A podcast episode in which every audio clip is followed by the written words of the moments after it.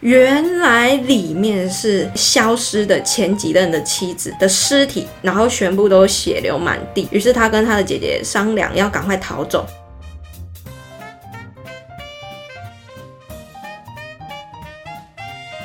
嗨，我燕啦，记得按下订阅、关注，并在 Apple Podcast 上面留下五颗星哦。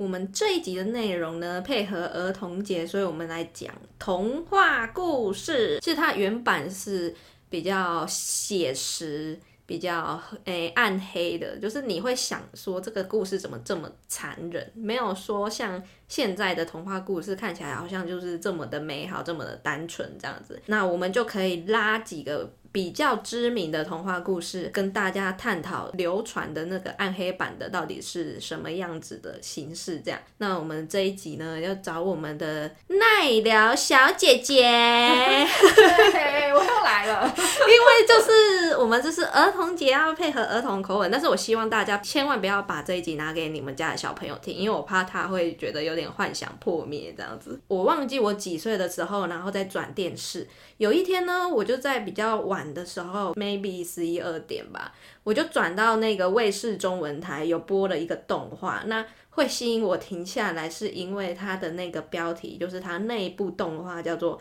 世界恐怖童话故事》，它是三个童话去组成一部动画电影，真的是非常黑暗，而且看了你会觉得有点毛。那它的三个故事的画风都不一样。我后来去查才发现它是日本的卡通动画。听完这一集，你觉得有兴趣可以去看它的这个动画电影。我是先来探讨它这部电影，它里面的三篇故事就是糖果屋，然后蓝胡子跟灰姑娘。我们先从这三个故事去拉出他们的暗黑版，然后我们有多的时间在讨论其他故事的暗黑版这样子。那我想要先问奈良小姐有没有听过糖果屋的故事呢？好像有类似的吧，可能不知道它叫糖果屋哦，但是有印象就是有巫婆这样子，对对对，巫婆被烧死。哦，对对对，这个这故事内容其实好像是每个童话里面一定要有的这个 巫婆啊，或者是怎样一个反派这样子。对对对。那我来先来讲一下这个糖果屋。渐渐到这个年代，它这个故事有一点 maybe 是因为它没有被做成。那个迪士尼动画，所以好像保存的没有像其他的故事那么的完整。呃，它的原版呢，也就是老少咸宜版的话，它其实就是在讲说有一对兄妹，当时呢，因为家里的那个食物都已经快没了，于是小孩们的继母，那继母又现身了。我觉得继母也是一个，也是一个很常出现的反派，而且继母出现就一定要当反派，对，蛮可怜的。对，对。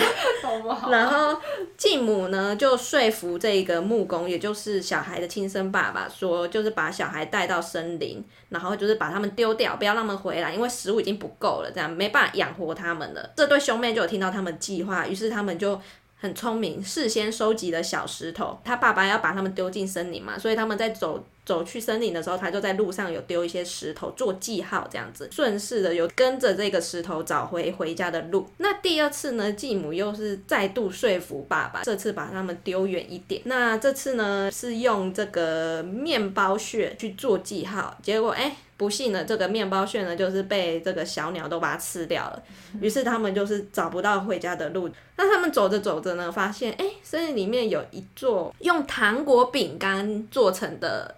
房子，然后就很吸引他们，于是他们进去呢，发现里面是这个老巫婆，她为了做这个糖果屋，就是引诱这个小朋友进来，然后她就是要把那些小朋友煮来吃，于是呢，这对兄妹呢，哥哥就被关起来。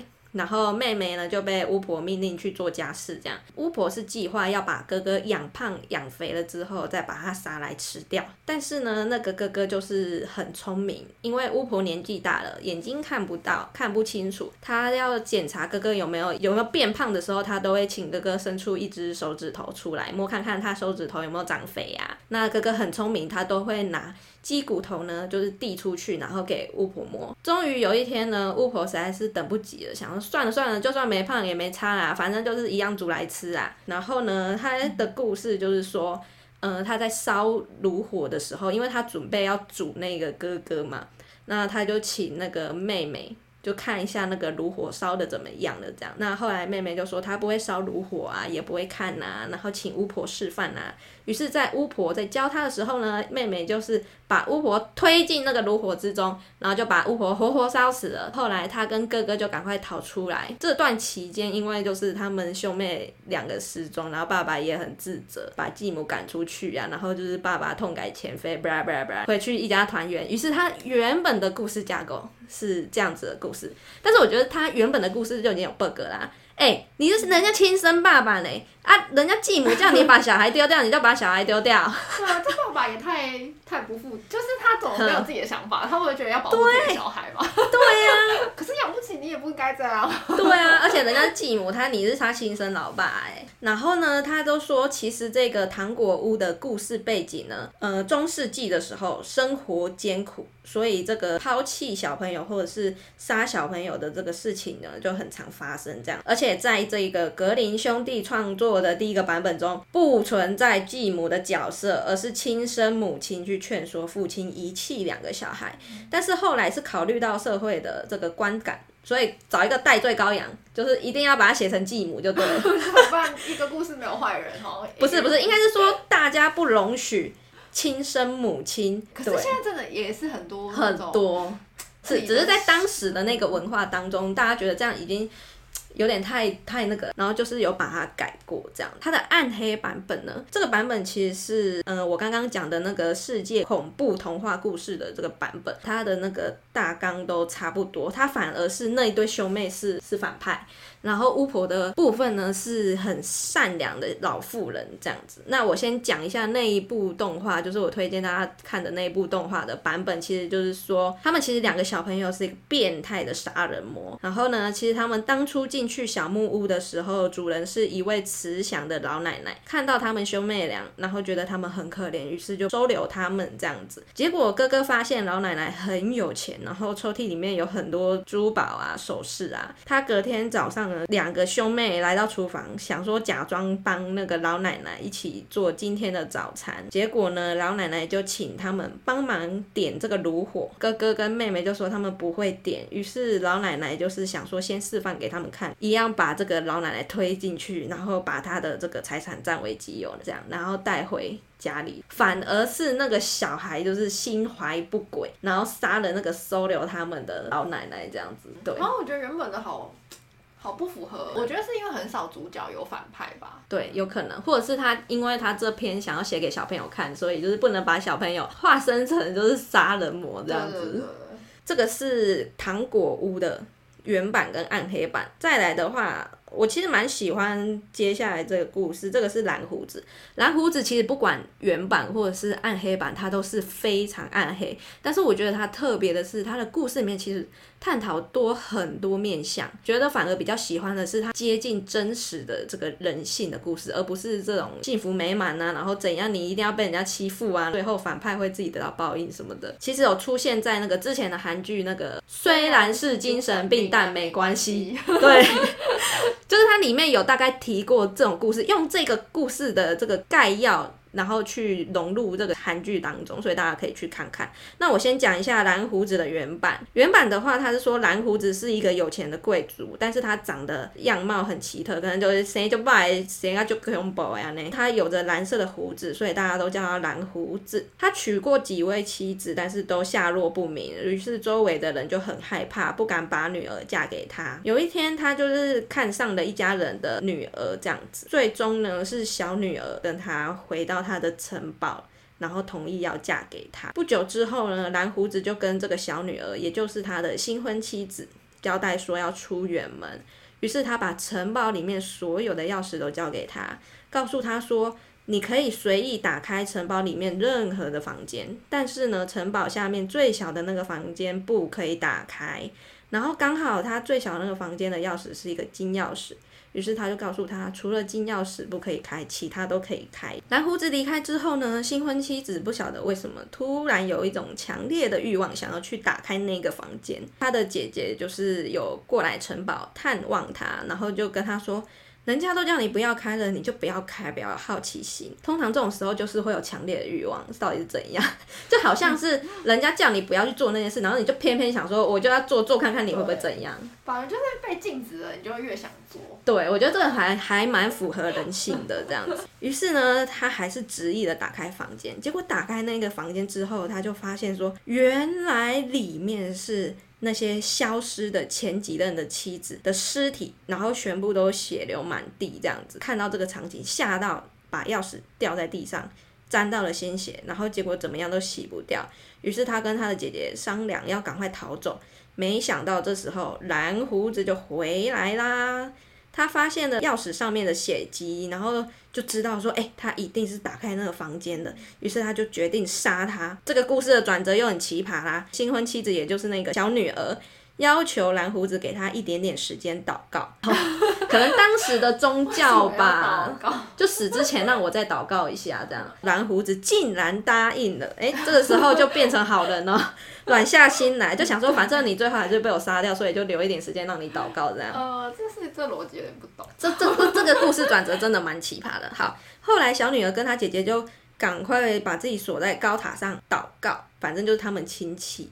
两个男的赶过来之后，就是杀掉蓝胡子，剩下的蓝胡子的那个财产就是归功给这个小女儿，然后小女儿就拿着这个财产去过她的幸福人生。这个是 原本的故事。再来的话呢，诶，我觉得反而暗黑版就是我刚刚讲的那个动画的版本，我觉得比较有趣。那他把它改成说多了一个角色，就是叫做约翰，就是蓝胡子的仆从。仆人一样，就是蓝胡子要出门之前就跟他说那个房间不能打开。比较不同的是，他这个故事多了说蓝胡子的仆人跟蓝胡子的太太两个人朝夕相处之后有了感情。然后蓝胡子的太太就喜欢上这个约翰。蓝胡子发现这个太太打开门要杀他的时候，太太就是手上有了一把刀，是这个约翰给他的，就是刺那个杀死那个蓝胡子。结果没想到后来他发现蓝胡子其实就是那个约翰，所以有点悬呢。为什么会这样子呢？其实就是说，原来约翰本来就是长得很帅，但是他会装作蓝胡子，因为那是他父亲的容貌。原因是因为约翰的母亲跟他说过，约翰的父亲长得很丑，绝对不会有人真心爱上他。所以约翰想要证明说他他母亲讲的是错的，这样，于是他故意装成他爸爸的样子，然后想要证明说这世界上还是有女人愿意爱他的。这个到底 是有点，对啊，为什么要这样啊？他是想说，如果当我今天很丑的话，你还愿意爱我的话，就是你你可能就是真心爱我。哎，到底为什么有这个偏见啊？奇怪哎。对啊，有点讲到是是人还是会看外貌，对，就这是有点讲到一个议题，社会上有些人还是会以外貌为这个第一印象。如果今天。Maybe 你长得没有那么顺眼的话，他搞不好就还没认识你这个人是怎样，就先把你淘汰了。大家觉得无法理解的是，就是你干嘛一定要把自己装丑，然后去证明这件事，然后。他是想要跟他妈妈表示说，就是爸爸那样长那样也是有人爱的。对，那那个这个又回到这个父母啊，两个关系不好啊，造成孩子这个心理上的阴影啊，一定要做这种事情啊。父母教育真的怎么可以跟小孩说爸爸长得很丑，就所以没有人真心爱他？去你的！那妈妈讲的这句话。对啊，他的故事里面就是这样啊。对，小孩不要陷入就是大人的那个。其实你教育给小孩什么观念，他其实都会根深蒂固。如果他还没有可以做出判断的能力的时候，这一点其实是非常可怕的。你如果沿用下来，他如果永远觉得这个观念就是。就是这样，他认定这个观念之后，其实到后面都会可能会有一些非常危险的事情，也就是为什么会有恐怖情人呢？可是我觉得这也跟很多面向造成的，也不是只有单方面，就是可能父母的影响吧。恐怖的原因是因为我得不到你，我就要毁了你。有些人有些人会是这样想。刚好刚好，因为我最近看那个《天桥上魔术师》，他之前有一集，有一集也是在讲这个，就是可能被兵变，然后本来他要杀了那个女主角。但那个女主角就跟他说，无论我们以后会分开还是会在一起，都要记得我们很爱很爱的样子。就是我觉得你这段感情，你们曾经互相的真心过，然后曾经彼此相爱过，到最后 maybe 收场不尽人意，但是我觉得保留各自的美好，就是成为养分，让自己变成更好的人，然后再遇到下一个更好的人。可是这也真的是要看每个人的，有些人就是可以释怀，有些人就没办法释怀我们自己朋友也是叫鲶鱼啊，跟鲶鱼哥没有关系。你的节目吗？鲶鱼没有上过我节目，你怎么没有邀请他来？他很忙啊。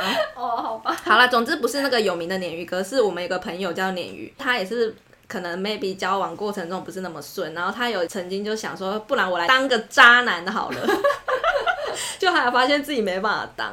我觉得也有一段感情是这样，就是当你被很多段感情伤害之后，你就想说啊，我以后不要再认真了，我就是要要当一个就是到处吃得开，然后任何感情都是随便玩玩、随便付出的人这样子。好了，或许在当下的那个情绪会让你有点想这样做，我觉得这都是可以理解。我相信世界上会有一个人是会跟你 match，当你准备好，而且你已经因为前段好几任的感情，然后可能升华成就是更好的人的时候。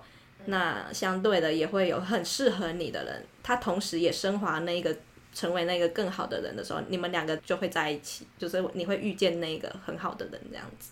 大家就是不要太悲观，我要来当个渣男渣女这样子。可也不是真的，也不是说你想当就可以当了。啊，对的，就是他鲶鱼，就是因为没办法当。我觉得是还是要看每个人的个性。所以我觉得这个故事就是有很多面向，我觉得这个也蛮特别。但是这个的确就是不适合跟小朋友讲这样子。应该是说小朋友还没有办法，还没办法理解里面的一些内容。对，他会想说啊，为什么就是要杀他？为什么怎样怎样？他们会反而会想到那种 catch 到那种比较恐怖的。觉得是因为小朋友的心智还不够成熟，因为就像小时候看那个什么咒怨啊，就是这种鬼片，你都会很很可很害怕，就会觉得说哇，那鬼就是你都是会 focus 在那个鬼怎么什么时候出来，就连蓬头水打开是红色的血出来之类的，就是类似这种小朋友着重的事情。就是会觉得是一些比较恐怖，你会把它放大。对。可是我们长大之后看就觉得，哦啊，这就吓人，就无聊，真的就是怎样怎样，可能就是 就没有那种看鬼片的，对啊，看的方式不一样啊，所以才会有说要要分那个级。我记得普遍级不知道是从什么时候开始才开始什么普遍级、保护级、辅导级、限制级。我记得真的以前那个年代是完全没有分级的。我记得我印象深刻，我不知道你以前半夜小时候有没有就是转电视，我通常无聊那边转。电视转到后面是真的，大概过十二点一点的时候，他就开始播 A 片。哦，哎，好像有，然后不然就是恐怖片。对对对，A 片就是恐怖片。现在是可能有一个什么呃成人频道，他会把它锁起来。锁起来。我那时候小朋友不太懂，然后我就想说这什么，然后就看一看，看一看。很好奇，因为小朋友也不懂，就是哎，这一个男的跟一个女的在干嘛？对对对对对。我说哎，为什么那女的叫这么大声？之类的，就因为小朋友不懂啊，对啊。可是其实现在网络又变得很发达，哎，很多东西都变成是说你什么十八岁以上才能进入。可是你随便点个同意你就进去了，进去了他也不会真的看你的身份什么的。现在就是变成大家在讨论说这个网络的部分是不是要开始。分级，或者是有一些小朋友，就是有没有一个可能像是成人频道有个锁，或是验证你的身份到底是不是真的有满十八岁。又回到蓝胡子的故事，你越不想给他知道，他就越好奇。如果今天就是你要教育小朋友说性教育这部分，我觉得还你自己跟他说，跟他讲，或是说，就是你不要让他抱着一个好奇心，而是你就可以直接跟他讲说，哦，这就是人的器官，或是什么什么，就是我觉得是可以以一个开放式对的方式跟小朋友讨论。你都一直说啊，那个以后什么老师会教，或者什么那个健康教育什么会课会上，然后我就觉得哦，这根本就是屁。我觉得宁愿用你自身的角度去告诉小朋友。但是前提是你自身的角度是要正确的，因为你知道现在最可怕的是所谓的彩虹妈妈，彩虹妈妈就是他们是呃用一个什么爱家的名义。然后去入侵这个国小，早自习的时间到各个班级带一些活动，但他们那些活动的教材内容呢，都是告诉人家说什么，呃，谈恋爱要一个男生一个女生，或者是说你的什么贞操，然后要留给你的丈夫，就是一个非常老旧的观念。哦，这个是很可怕的事情哎，现在已经到了一个多元性别的这个社会，我觉得还是有些。家庭是没有办法接受这类似这种同性的这个想法。这个童话是刚好可以衍生出很多很多的问题。儿童节讲这个小朋友，我也觉得太艰深了。没有，我们 我们这个儿童节，但是否成人听，千万不要把这一集拿去给你们家的小朋友听哦。他可能觉得无聊了，不想听了。那再来的话呢，就是灰姑娘，就是我刚刚讲的那一部动画的最后一个故事是灰姑娘。反正一个女生被继母跟她的继母生的小孩欺负，然后后来呢？他就是有个呃神仙婆婆，然后就是变出南瓜马车载他去参加那个城堡的舞会认识了王子，但是他掉了一双玻璃鞋，这样子，因为他过了午夜十二点就会变回来，所以他赶快离开。后来王子靠着这个玻璃鞋就去找他，然后把他救出来，这样。这个原本的故事就是这么 happy ending。其实它的这个原版呢，我之前就有看过，然后我还蛮印象深刻。但是我觉得也蛮符合人性的，就是说它的改编是改在说他的两个姐姐为了把他的脚塞到这个玻璃鞋，就是不惜削掉自己的脚尖跟脚跟这样。小朋友可能比较无法理解，说为什么为了一双鞋，就是宁愿砍断自己的脚。他是想要去那个，因为两个姐姐都想要嫁给王子。对对对，他要他要说这个人性呢，有时候为了达到目的会到什么程度，可能可以牺牲掉自己。重点是呢，在那个灰姑娘跟王子结婚之后呢，因为灰姑娘长期被打压、被霸凌，因为他会跟动物说话嘛，对不对？迪士尼的公主都会跟动物说话，不知道为什么 都会跟他们一起唱歌，然后跟他们成为好朋友。我其实无法理解要怎么跟老鼠成为好朋友，那个只是动画嘛，不要太认真。我觉得太恶了。然后反正呢，他就派了这个鸟啄瞎那些姐姐们的双眼，然后导致那两个姐姐终身失明。此外，他还用木箱狠狠压断后母的脖子，就是等于说他就是最后成为一个就是有报复到的这个公主。但是他原本故事的人设就是把他设定为，就算他被欺负，他也不觉得怎么样，他可以苦中作乐这样子。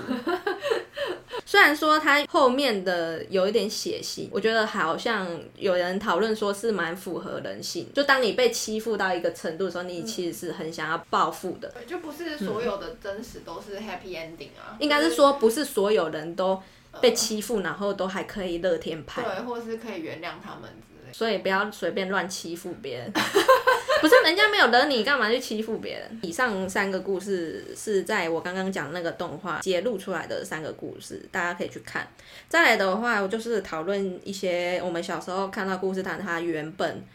不是这样子，我比较意外的是小美人鱼，因为小美人鱼当时呢，我家有一本，我妈买了一本这个彩色的世界童话图鉴。我从小接收到的讯息都不是美人鱼跟王子是 happy ending，反而是小美人鱼是牺牲的那一方。原版的故事就是说，小美人鱼十五岁那一年，那时候她就遇到英俊的王子，然后就对他一见钟情。然后不久之后呢，这个大暴风雨。摧毁了这个船只，小美人鱼就有救起溺水的王子，把他带到岸边。王子醒来的时候，是另外一个女生经过发现，反而是没有看到小美人鱼，所以王子一直以为救他的人是那个经过的那个女生。然后过了一段时间之后呢，小美人鱼就是还是很想念王子，于是。他决定就去找那个女巫，又是女巫了。女巫 拿出了一罐能变身成人类的药水，请那个小美人鱼用声音作为代价，就跟他交换这瓶药水。所以从此之后，小美人鱼没办法开口说话。但是呢，她喝了这个药水之后，她的那个鱼尾鳍就可以变成人类的腿。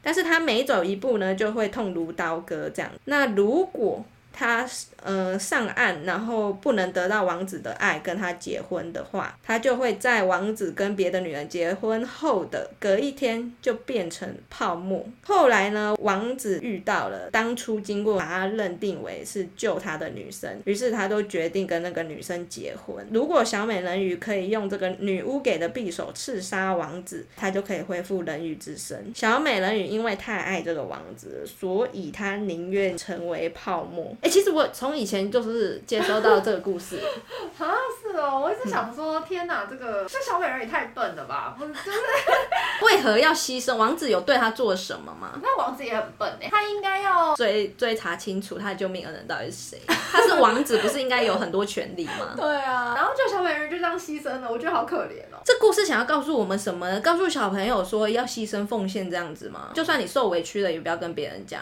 要为了你很爱的人，你可以牺牲奉献。因为小时候不懂事嘛，我看完这个故事，我就一直觉得。心里有一种那时候不知道那个叫做惆怅，长大之后回想之后就会觉得，哦，我以前小时候看完这个故事的心里是一种惆怅，就是我不懂为何要变成泡沫，有必要吗？这就看小美人鱼心态是要跟王子在一起，还是如果他希望王子帮他，然后让他变回人鱼，然后回去跟家人一起住这样子，这就变成太八点档了。就是他们结婚的时候，王子跟那个女生结婚的时候，突然有一个人出来，肖蛋呢？不是，我就是救你的我小美人鱼，当初是我救你的，不是你边啊迄个人。不是，太夸张了。重点是要小美人鱼在她还没有还没变成泡沫之前。其实应该有很多机会，他可以去找这个王。你一直在帮他找寻时机，这样子。我就觉得小美人鱼太真的好可怜哦，怎么会这么笨呢？这个就不是新时代小美人鱼。如果今天是身为新时代小美人鱼，你可以让对方去做选择，但是你没必要委屈自己，然后你没必要牺牲。你牺牲了，然后呢，人家也不知道你做了，人家也不记得你啊。再来，我们就是要讨论一下，因为我们讲的以上的这些故事，其实我们以前的童话组成都有个基本元素，就是一定要有个坏的继母。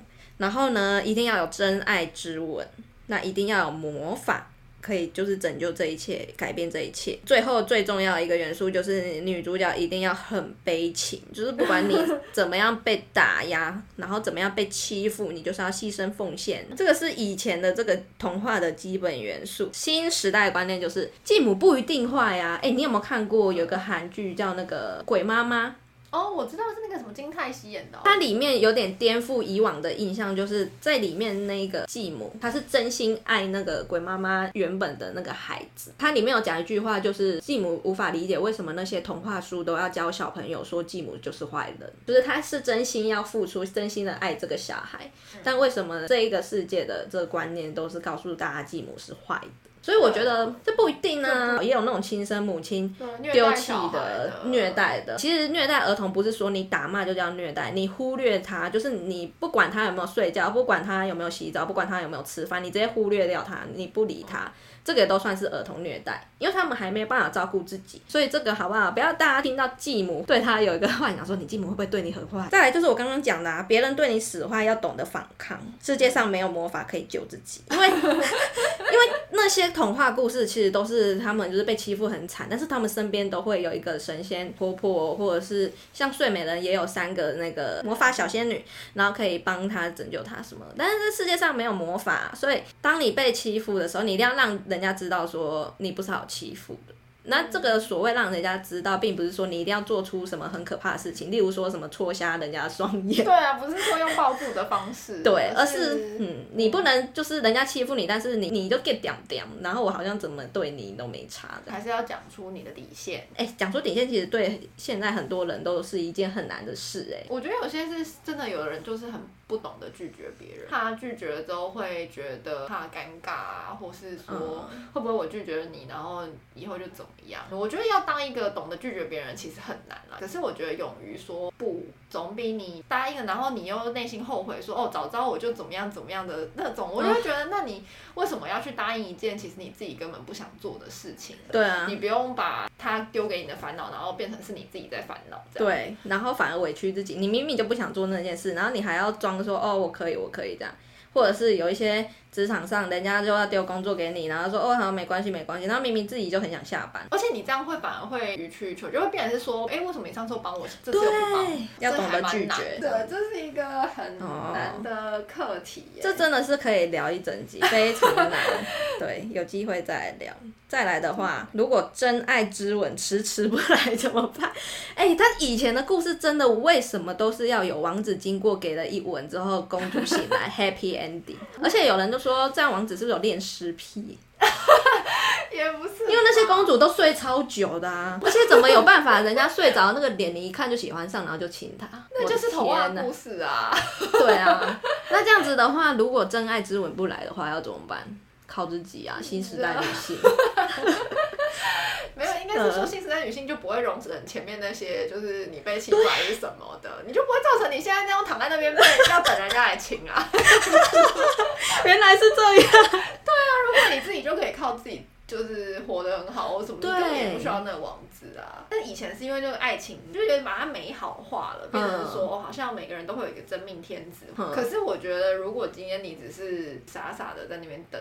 不可能，应该是不太可能会有，就是你还是要付出一些努力啊，或是比如你可能也要想办法拓拓展你的社交圈，就你必须，我觉得你必须是先变成一个独立，就是你自己可以对对对对。养活自己，让自己很好，那你对你自己有自信的人，你才会有机会去遇到你心目中的那个王子吧？哇，你这段讲的很好哎，这段就是我们刚刚在讲的那个，你觉得是有某一个程度上你自己也很满意的的那样人的形式的时候，自然而然那个对的人就会出现，这样子。先对自己好吧，我觉得。就你自己先爱你自己，那我觉得自然别人。就是会被你散发的那种自信所吸引，不是说自信过了头，可是是过好自己的生活，独立生活，独立生活之后，嗯那也许你就会遇到一个另外一个也已经准备好的人，而不是就是像灰姑娘躺在那，灰姑娘没有躺在那，是睡美人躺在那边，哦，对对对，躺在那边是等待王子的出现。对啦，真的就是先照顾好自己，自己可以独立打理一切的时候。那你自然而然可能就是会有机缘可以遇到另外一个人。如果没遇到，那也没关系啊，因为你自己可以照顾自己啊。一个人也没有不好，就是嗯，你就成为一个新时代女性。对，这就是新时代女性，新时代公主。我真的觉得那些童话故事，如果你希望这个东西带给你小孩一些什么教育的话，我觉得就是不要太指望。我反而希望你去看一些，嗯，现在的童书有一些都是里面会有富含很多教育意义的。然后也是很简单易懂的书，那个东西让你小朋友有毒，反而会比较好。我觉得就是这个东西看太多，以前也很多，其实小朋友都会有那种公主心的幻想。对，以前就是他以后就是嫁给王子，过得幸福美满的日子。对，但因为长大才发现，根根本就没有个王子啊。长大才发现，你结完婚根本才是悲惨的开始，好不好？有婆媳问题，然后又要养小孩，又有经济开销，什么 happy ending 啊？对，现实跟那个完全不一样啊。等到长大之后，你再把这些故事拿出来讨论，你就会觉得 what the fuck，以前到底在看什么？但是就是因为小朋友的世界就是很单纯了，对，就是很单纯，他们就会相信这些。对啦，就是相信美好也是一个小朋友的特权。小朋友在成长过程中，其实可以慢慢投入一点观念给他，就是一一些新时代的观念。你知道我们之前讲那个老大排行那一集，就是有一些听众给我。回想就是他们听的，就是觉得心有戚戚焉。就是呃，大家的教育或者是家庭带给他们的观念，都跟我们接收到的很像。然后他们现在想要带给。下一代的观念都是也是跟我们很像，就是新的观念。我觉得这个就很重要，这个就是要从我们开始做改变，扭转这旧的思维，这样。对啊，那以上就是我们探讨的这个暗黑童话故事，跟我们就是有从里面的一些故事呢衍生出一些议题来讨论这样子。那如果喜欢这集的朋友，可以在 Apple Podcast 上面给我们五颗星。那我们就下次见喽，拜拜。